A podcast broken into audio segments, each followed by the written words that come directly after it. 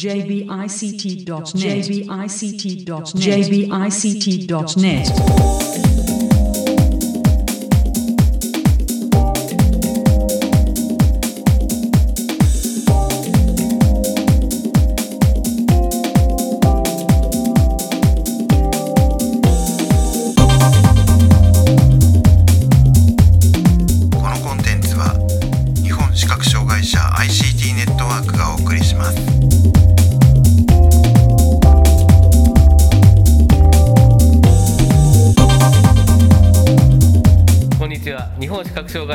害者 ICT ネットワークがお送りするポッドキャストサイトワールド2017特集をお送りします中根ですそしてはい、辻です。こんにちは。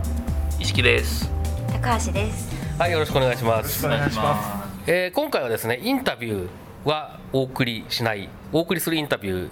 は特にないんですけれどもインタビューはしなかったけれども実際にちょっとものを見てきたとか話を聞いてきたとかあとまあセミナーに参加してみたとか、えーそういった話をちょっとご紹介しようかなということで、えー一本、えーそういったあポッドキャストを作ることにししてみました。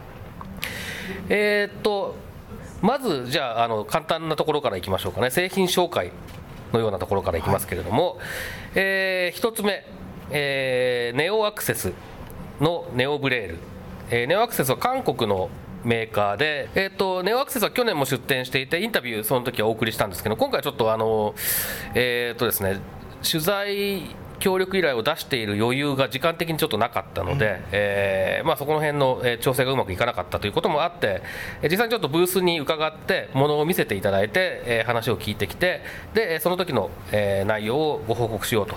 いうことです。でえー、と去年も出ていた、えー展示 PDA があ今年も、えー出ていたんですけれども、一つ大きな動きとしては、えー、とラビットさんがあローカライズ等をお手伝いして、えー来年の4月頃発売予定だと、えーいうことです。でまあ、ですから日本語が普通に使えるという状況ですね、でえっとデモとしてはですねあの日本語の、まあ、ファイルを表示してたんですけども、ね。はい。ただあれが日本語の展示のデータなのか、えーっとワードファイルかなんかで日本語のものを開いたものを表示していたのかっていうのはちょっと聞いてみたんですけど、よくわ詳しいところが分かりませんでした。でただまあおそらく表示そういったワードファイルなりなんなりテキストファイルなりなんなりが表示できるようにはするんじゃなかろうかというような感じの、えー回答ではありましたけれどもね、でまあ、あの去年も確か、えっと紹介しましたけれども一つの特徴としては、えーっと展示ディスプレイを追う手のその動きを検知して右端まで行って左に戻ると,、えー、と1行分勝手にスクロールする、えーパンするっていうのがまあ一つ大きな特徴ですね。であと Android ベースであるということ。それから、えーっと専用の SDK が公開される予定でこれを使えばそのネオブレール用の、えーっとアプリを開発することもできますよと、なるほど。つまり多分、えー、と Android のプレイストアにあるような、えーそういった一般向けのアプリを、えーインストールして使うことはおそらくできないのではなかろうかというようなことが推察される、えー回答でした。うん。でえー金額についてはまだあー決まっていないということですけれども、まあ、そんなに、えー高くならないようにしたいなって言ってました。うん。えーということで辻さんとあと高橋さんもこれ見てらっしゃいますけどなんか付け加えることとかありますか？うん、あのー全然こう展示読んでても違和感ないし、あと本当に右端に行って左にさっとこう手を戻すとあのスクロールして次あの文章の続きが読めるっていうところがなんかこうシームレスでいいなと思いながらあの見てきました。面白かったです。うん私もそのだ新しい機能本当に面白かったんですけど、もう一つその展示のタッチがすごく柔らかかったり、うんキーボードの押し加減っていうのかな、もうなんかちょっとこう優しい感じというか、あの長い間使っててもまあ実際にやってみないとわかんないんですけど、長い間使っていても疲れなさそうだなっていう印象を持って、そういうなんかこう人間とのインターフェースのところもかなり作り込ま考えて作り込まれてるんじゃないかなというふうに思いました。確かに展示のセル自体は使いやすそうな雰囲気のものでしたね。うん例えばこれってあの今右端に行ってから左端に触ると、はい。次の行に行くって、うんうんはい。でも左先頭触って行まで触ると前の行に戻るっていうのもあるんですかね。えっとね、その機能があるかどうかわかんないんですけど、うん。去年のインタビューで聞いた話としては、うん。えっとセル一つずつにタッチセンサーが入ってるらしいんですよ。あだから例えば、うん。えっと今触った文字が何なのかみたいなものを音声で出すとか、うん。そういうこともやろうと思えばできるんですよっていう話を確かしてくれていたような気がして記憶があって。なるほどうんうん。なので今の、えっと逆方向にスクロールしていくっていうのも仕組みとしてはできるんじゃなかろうかと思いますね、うん。これが入ってるかどうかわかんないけど、うんうんうん。私が聞いたところでは今のところはそういう機能はないけれども、うん。手動でうん。なんかいわゆるあのブレルメモとか他のデええ。ページディスプレイにもついている戻るボタンっていうのはあるので、うん。それで戻すことはできる、うん。だから指の動きに応じて戻るっていう機能は今は実装されていないっていう話でした、そうですか。うんはい。えーっと他になんかこの件あります？いいですか？はい。はい。では続いて、えーっともう一個製品紹介。えーっとモビエンスというこれも韓国のメーカーさんですね。で、えーというメーカーの名前を聞いてもピンとこない人が多いんじゃないかと思うんですがリボというね、えー RIVO リボという製品がちょっと前まで、えー日本テレソフトさんからはい。発売されてたんですけど、そうですね。これのまあ後継機うんリボ2うんうん。の開発元。で、えーっとこちらは、えー来年早々ぐらいをめどに、えー日本発売をしたいということを言っていて、えー今、ラビットさんとあと、えー日本テレソフトさんと話をしていると、うん。えーいうようなことを、えー言っていました。で、えーっとですね、これ結構なんか僕はあんまり興味なかったんですけど実は。見てみたら結構面白くって。えーっとですね。形状としては点キーよりもキーが多い点キー、はい。点キーじゃないんだけどだから。キッチンタイマーじゃないな。あキッチンタイマーよりはボタン多いですね。多い多い多い、うん。電卓ちょちょっとなんかあの、あはいはい。大きい電卓みたいなぐらいの、えーキーの数で、うん。えーっと形状はスマホ。はあはあはあ。ちっちゃいスマホ。手のひらに収まるスマホ。うんで、えっと Bluetooth で、えー iOS と Android とペアリングできる、はい。でそうするとキーボードとして使えるとともに、うん。スピーカーとマイクもついているのでえーまあ、ハンドセットとしても使えると。なるほど。はで、えっと、なので電話をこれで受けることもできますよと、ペアリングしてる端末にかかってきたやつをね、あはいはい。なのでなんかね僕も思ったのはこれだんだん使ってるうちに持ってるのが電話なのか何なのか分かんなくなりそうだ。な っていう感覚でしたね。なるほど。で、えっと、iOS で動いてるのをちょっと見せてくれたんですけれども、基本的に、v、ボイスオーバーで、えー必要なフリック操作みたいなもののエミュレーションが全部できるように、えーキーが、えー設計されていると。点キーの周りのキーにせうん。割り当てられてる。そうそうそう。だから右フリック左フリック。だまあカーソルキーなななんだと思うんだけど、要するに、うんうんえーで、えーっとこれをまあちょっと次から次に押してたのでよくわかんないですけどこれを押すとステータスバーに行ってこれを押すとあのノティフィケーション通知センターが開いてみたいなことをあやってたんで、うん。ほとんどのことできるんだと思うんですね多分ね、でえーっと日本語の、えー、点キー入力、うん。えーものモードにすれば日本語も普通にああのそれこそあの昔のガラケー入力みたいな形で入力でき、えーとボタンで入力できると、あ1を3回押すと「う」みたいな。そうそうそうそうそうそうっていう感じでしたね。でえーっとてなわけで、えーそこから音が出るのでボイスオーバーの、うん。えーっと iPhone をなり iPad をしまっておいて、うん。それだけ持ってれば別に操作ができるので、うんうん。実は結構便利なんじゃないのかなっていうそうですね。気がしました。でえーっと Android にも一応対応しているけれども Android の場合は、えーっと日本語のキーボード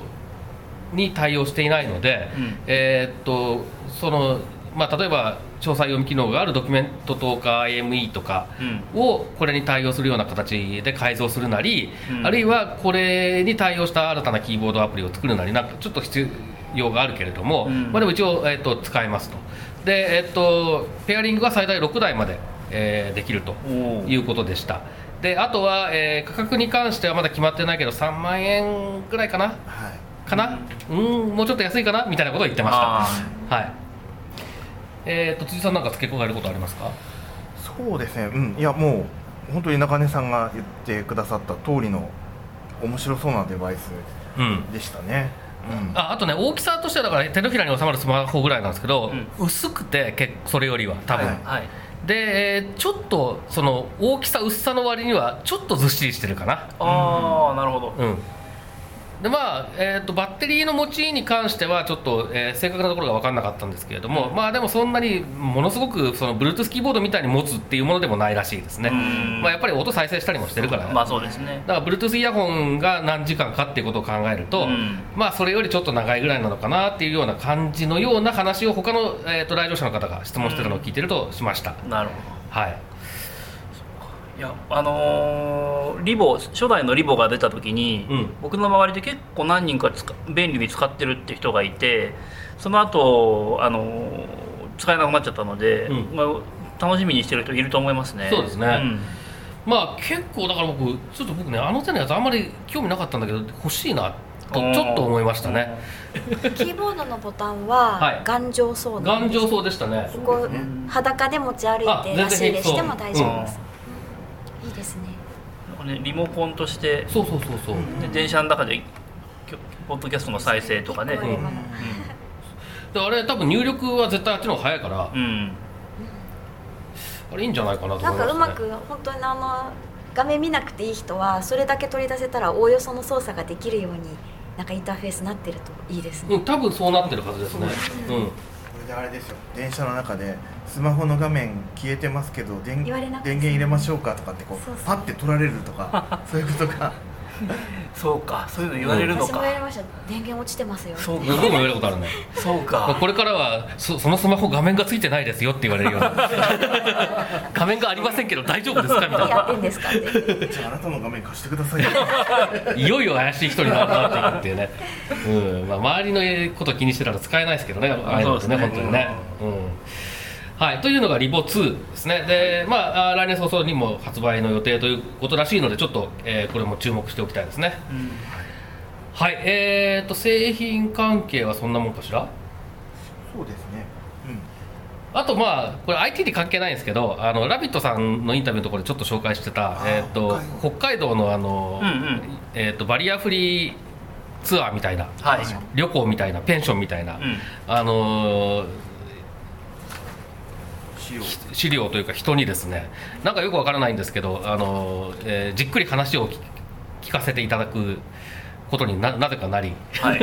で実はモビエンスのところで待ってたらですねあまりに混んでてなんかうろうろしてたら声をかけられてまあ面白そうだから聞いてみようと思ったんですけど結構ねこれね、まあ、IT の話じゃないのであんまり詳しくしないですけど、えーっといろんなアトラクションというか、うん。えーあってでどれも結構その視覚障害者にも楽しめるようにってことで工夫されて作られてるようなんですけれどもうん。なんかそういう、えーっとバリアフリーツアーユニバーサルツアーみたいなあーものばっかり集めた、えーっとななんですかね旅行系の展示会というか説明会みたいなのをやれたら楽しいだろうなってちょっと思いました。あはい、で、えーっとということで、まあえーっと僕から紹介したいのは大体そんなところなんですけどじゃあ、えーっと辻さんが1個なんか、えーっとセミナー僕僕が新潟大学渡辺先生にインタビューしてる裏であの僕僕多分ね初めて一人でインタビュー行って初めて一人でなんかこういう冒頭のコメントとかあの会場の裏のところでなんかボソボソボソボソね。撮った。なんかちょっと恥ずかしいなと思ったんですけど、うん。ねあのそういう羽目に追い込んだ辻さんは一はい。体どこに何を見に行っていたんでしょうか、はい。僕はですねあの9階に行きたいってずっと言ってたんですけど9階で今年、えっと、聞こえの正しい知識と失敗しない補聴器選びっていうその、えーセミナーをやってらしたところに行ってきました。はい。であのちょこちょこ話してるんですけど僕ちょっとですね最近ものすごいなんか聴力が落ちてきた気がしてて本当に補聴器を選ばなきゃいけないかなとそろそろ思い始めてたところだったのでまさにあの聞いてみたい内容を聞くことができてよかったんですけども最近なんとなくそのアメディアさんで例えばこあの骨伝導のヘッドホンが紹介されてたりとかいろんなところでその視覚障害者と聴力の話、まあ、僕たちすごいそのコンピューター使ったりする時もそうですけれども音楽聴いたりとかさまざまな場面でおそらくその視覚の分まで耳を酷使してるんだろうなと。でその耳が聞こえなくなり始めた時にどう対応したらいいのかっていうのを教えてくださるいいあのセミナーだったのでちょっとですね僕あの、えー補聴器を使うかどうかを含めてそのまあ、耳鼻科の専門家の先生にちょっとお話聞いてみようかななんて思いながらあの充実した時間を過ごすことができました。いろんな方がいらしててやっぱりその補聴器を使うと距離感がなくなるけどそういう場合はどうしたらいいかとかいろんな質問をされてる方がいてあの関心が高いんだなって改ん。めて。だどれぐらいの数の人いらっしゃってました、えーとね、最初はすごい少なかったんで僕僕が一番実は先にあの、えー、とお部屋に入ったんですけど、20人ぐらいはいらしたかうんなあという印象でした。ーなるほど。はい、じゃあ内容的にはじゃあそのそれこそ補聴器の選び方だったりとかですか、はい。そうですね。あとはなんだろうあのー長期の選び方とあと耳の構造の話ですね、うん。ああので中でこう話出てきてたのよくよく言われるんですけどそのあんまりお耳を掃除しすぎないでくださいねっていう話はその時もされててあ僕も気をつけなきゃなとか思いながら、はい、聞いてきました。耳掃除気持ちいいからついやっちゃうんですよそうね。ねなんですよね。うん。会社の引き出しにも耳かきあるし、えーそれやりすぎだと思いますよ多分。会社で耳掃除するんですか？時々なんかストレス溜まるとカリカリカリって書いてそうねなんか耳の中の皮膚っていうのはすごい薄いんですって。で直接その耳のなんていうのかなあ頭蓋骨の中を耳のあの穴っていうのが通ってるような感じでそのすごい薄い皮膚なのでちょっとでも傷をつけると思いっきりその痛かったりすると思うので、うん。あのあんまり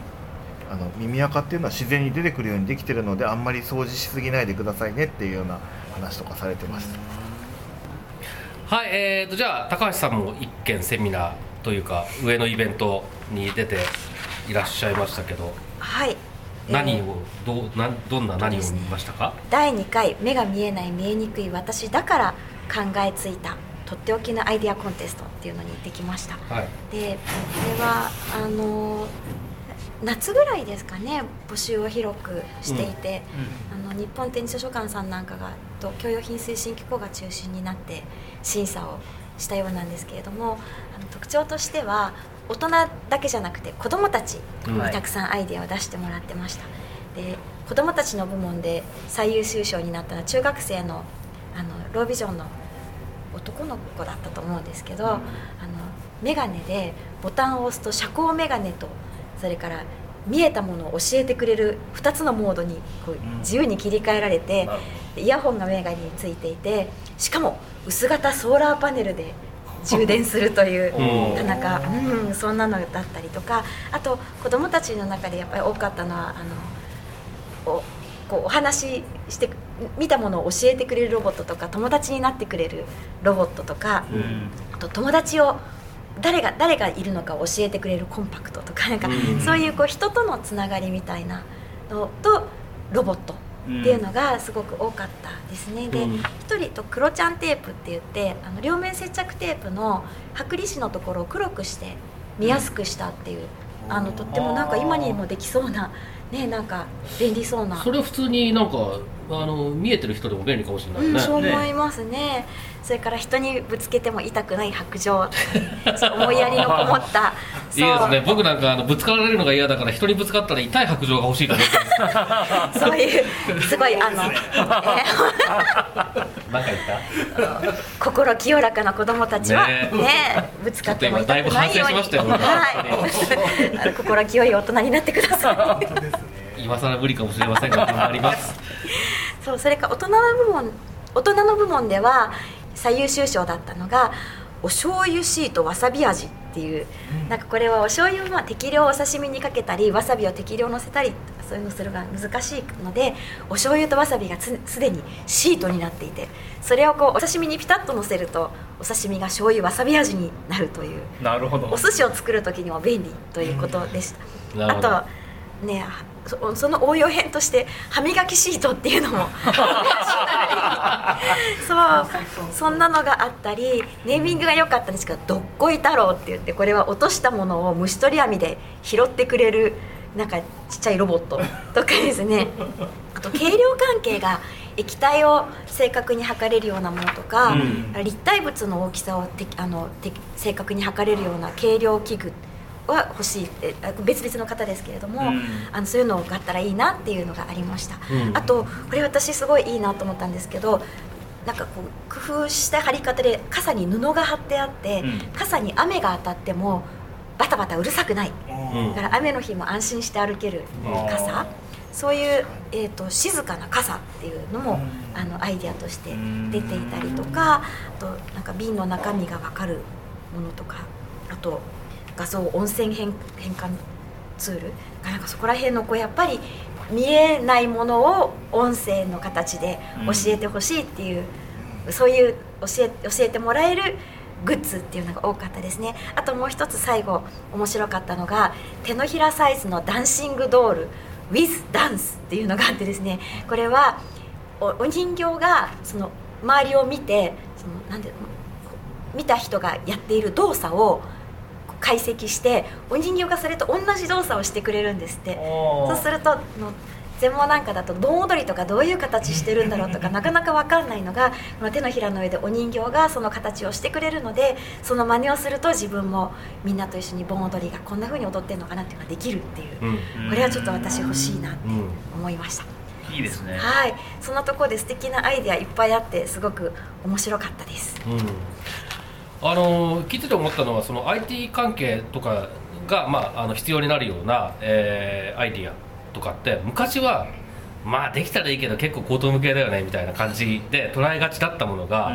あのタイムズコーポレーションの山口さんのインタビューの時にもちょっと出てた話なんですけど今ややる気になりゃできること結構あるよねっていう感じになってそうですね。きてますねなんかね。なんかほぼほぼだって顔認識ももうできるようになってきてるし、うんここに書いてあるやつほぼほぼ全部実現できるんじゃないかっていう、いやその友達を教えてくれるロボットとか、うん。シャープのロボンなんかそうだし、あそうですよね、ううん。んあそうだ。ねうんそうそうそうそう。実現してる本当これがねなんか一つでも多く実現してくれたらいいなっていうふうに思いました、うん。なるほど、もうまだ結構確かにいろんなアイデア出てて面白いですね。はい、えーということで、えー、とインタビュー以外のところでの、えーもの紹介しましたけど、なんか他にあの自分で、えーうろうろしてなんとなく見たもので印象に残ってるものとかなんかありますか？僕はねあの日毛連さんのブースに行って思わず買ってしまったのがあの障害者手帳入れうん、があってすごくその結構いいよねあれね。いいんですよなんか僕あの定期入れがちょうど壊れかけてたので思わず買ってしまったんですけどもあのちょっとすごい手触りも良くてちょっとあの新商社手帳だけじゃなくてこういろいろ入れて持ち歩けるあ感じの、あうん、いい手帳入れを見つけたなと。ちょっと大きめのパスケースっていう感じ。そうですね。あそうです本当あしっかりパスケースだもん、うんうん、手帳だけじゃなくてそうそうそう。いろいろ入ありそうですのジップのついたところもあるしね。はい。うん、あ定期入れみたいな。そうそうそうそう。ちゃんとね窓が表紙の部分が裏も表も窓になってそうそうそうそう。そうそう。はい。ありがとうございます。はい。日丸連さんは結構ねあの展示機とかもいろいろ種類があってあのうっかり買いそうになったものがありましたけど結局、え踏みとどまりましたけどね。はい、はい、あとは何かありますか？辻さんあのー以外も石木さんなんか見ました？僕あの今回、うん。あのは丸井さんが初めてブースを出展はい。されてて、いろいろ取り組みをされてるんですよね、うん。で、えっと、あの8階の会場にあったやつは、えっと、サイネージ、うん。えっとまあ、あの案内看板ですね、うが、えっと、黒バックに白文字になっていてで写真があるんですけどその写真も結構明るさを抑えた感じの写真になっていてそれはすごい見やすかったですね。うん。でというのを作っていてあとはその掲示位置が大事なんですって話をあの高さが大事なんですって話をしたんですね。うんうん。っていうのとあとはあのあそうだそうだ。えっ、とですね。その初日にその丸井さんのブースの前を通ったら紙を渡されまして、うん。えーその紙にはですねそのサイドバールがやってる8階の会場の1個下がレストランフロアなんですけど、うんそこのレストランでこう提供している料理のメニューのページにつながる QR コードがずらっと並んでたんですね、うん。10店舗ぐらいある、えーお店の QR コードがずらっと並んでいて、まあ、スマホで撮ると、えーそのサイトに行って、えー割とアクセシブルに作ってあってわざわざ。うん。でそのメニューが読めるっていうものが、あのー今年初めて提供されていてそれはすごい面白いなと思いました、うんうんうんあの丸井さんのやつは僕ちょっと結局話を聞きに行けなかったんですけれども聞いてるとなんかあのえー、ととそこその場でお願いすればどうも買い物の支援みたいなのもしてくれるような感じのことをそうですね。言ってらしたのでなんかいいいなと思ったのはなんかこれを目指してサイドワールドを目指してきた人がじゃあついでにちょっと買い物手伝ってもらって服でも買って帰ろうみたいなさ、そういうことができると、まあ、それでなんかあの1回の外出で二度おいしい的なうんうんうん。ことにもなるし、まあ、丸井さんにとってもねいいことだと思うんでね、なんかそういうことも来年もなんかあるといいなとか思ったりしましたね、うん。でこれが恒例になればそういうのを目指してくる人も出るでしょうしね。ねうんそのサイトワールドの期間じゃない時にでも錦糸町に買い物に行ってみようかとかね。ねそうですね。ううん。ん、そのウィンドウショッピングを手伝ってくれるっていうサービスは丸井さんとパナソニックさんがこのコラボレーションでやってるみたいですね、あの僕昨日その下の丸井さんには言わなかったんですけどあの会場内をちょっと歩くっていうのを試させてもらったんですけど、うん。えっとですね左腕にあの血圧を測る時のマックバンドあるじゃないですか、あれに入れた iPhone をこう取り付けて、うん。でそのカメラを正面に向けるんですね、うん。で、えっと、耳かけのイヤホンハンドヘッドセットを使って、えーえっと、丸井さんのコールセンターのうん。スタッフの方とやり取りしながら、そのカメラで映した内容をコールセンターの人が見てでもうあの1時方向に行ってくださいとか、うん。えっと、3時の方向にあの日漏れさんがありますよとかですね。あっていうのを教えてくれるっていう感じでした。うん人ナビですそうですね。あのねなんか2000年頃に出てきたあのテレサポートはいはいはいをちょっと思い出したような感じですね。そうですね。うん。はい。高橋さんなんか他に見ましたか？私は他はあまり見てないかな。なんか見てないかな？やっただけだとはい。えー、とあと僕はですねみそこねたのがえー、とみそびれたのが東京消防庁えー、となんか AED の使い方とか教えてくれるらしいんですね。でまあああいうの知っとくといいなと思ったんで、うん。ちょちょっとで今日行こう今日って最終日に行こうかと思ったんですけど ちょっとねあまりの人の多さにこれは無理だと思って あの通路が通路になってない状況を見てちょっと断念しました、であとは、えー、とこれも教えてもらったやつで大雲会、えーが出してる、えー、と漢字のはい。本。漢字を説明した展示で説明した本。これが、えっと、点図で、えっと、漢字の形を示してる本とかっていうのは今まで結構あったんですけど、うん。書き順をちゃんと示してくれてるっていうもので、えっと、1画ずつ書いて、えーまあ、だから例えばな7画だったら7個の、ええーなんていうのかな図があって、1画目からだんだんだんだんこう増えていく感じで、はいはいえー書いてある。で矢印でその各方向みたいなのもちゃんとああなるほど。示してある。っていうやつがあってこれはね欲しくなりましたけどあの買って買う買ったりしたら持って帰るのが大変なのでやめましたとりあえずね。えこれはまた後日、えー発注しようと思っています。うんなんかいいなと思いましたああいうのも、はい。AED は、はい。なんか私自分家のなんかマンションの、なんだっけ避難訓練うん。みたいな時になんか使うあの実際にやっていいっていうんでやらせていただいたんですけど、結構ちゃんとやり方が分かれば視覚障害の人も全く遜色なうん。くできるんですよね、みたいですね。本当にちょっとね人を助けることができたらうん。いいなって思いますね、うん。なんか今のモデルはボタンが一つしかないからうん。そんなに難しくないそうそうそう、っていう話をしてましたねなんかね。はい。大体そんなもんですか皆さんあの僕えっと、あはい。ごめんなさい。JTR さんのブースのそばであのえっと今度来年から使われるんでしたっけ？あのえっと UEB あはいはいはいはい。のあの早見表みたいなのを売ってらしたじゃないですか、はい、英語展示の、まあ、改訂ですね。はい。それがなんかすごいこうタイムリーでいいなと思って、はい。ついいなと思った辻さんは買わずに僕と高橋さんは買ってましたけれども。サーの方がねあの辞書展示ディスプレイに入れた辞書なんかと一緒に多分、うんあの展示というか出展展示されていて、うん。で JTR さんのブースの中でされていそうです。中です。であのまあ本当簡単な冊子なんですけど UEB のまとめたのって、はい。意外に変わるんですよね。今まであの2級展示を使い慣れてきた人はもう当たり前のように使っていたいくつかのとても便利な記号が